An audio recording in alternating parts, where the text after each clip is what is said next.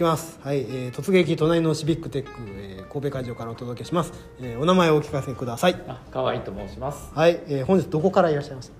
えー、と神戸市内です。ありがとうございます。はい、えー、参加したきっかけは？ Code for 神戸のフェイスブックで西谷さんがご案内してたのを見て参加しました。ありがとうございます。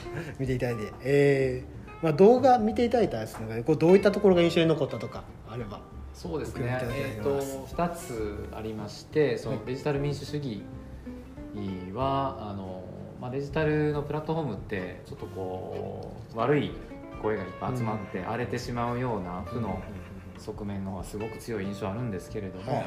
まあ、そうではなくてあのみんなの声をすくい上げていくと。え行政とその市民の距離を近づけるっていうそういうの、まあ、良い理想をですね、追求していくっていうのにちょっと感銘を受けましたし、はい。その可能性ってすごく期待したいなと思いました、はい、それともう一つははい。デジガバ？はい。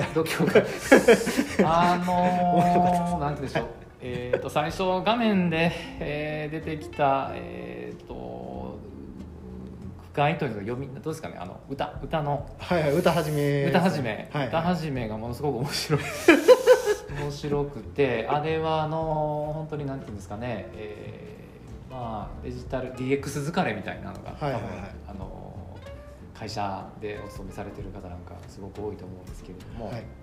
なんかすごい共感するものがたくさん ああるなと思いまして、えーサラリーマン川柳的なそうですね。でああやってこう楽しみながら取り組むというのがすごい大事だなっていうのがはい。思いました悲壮感がないんですごいいいなと思いまああ確かにそうですね。なんかちょっと狂ってる感じもね 感じますけど。すいやまあやっぱ遊びが大事でした、でなんかあの聞きにくいです誰にその内容シェアしたいとか。まあそのいろいろ読解以外も、て。はい。やっぱそのなんて言うんでしょう。えーっと、まあ、デジタル民主主義のところは本当仕事仲間とかあに話したいなと思いますしそのデジガバ協会なんかはそのそういう DX 疲れしている仲間たちがたくさんいるんで みんなでもう一回見たいなと。ぜひ。思いました。ぜひぜひはい、はい。あの見てまたまたあると思うので参加いただければ。はい。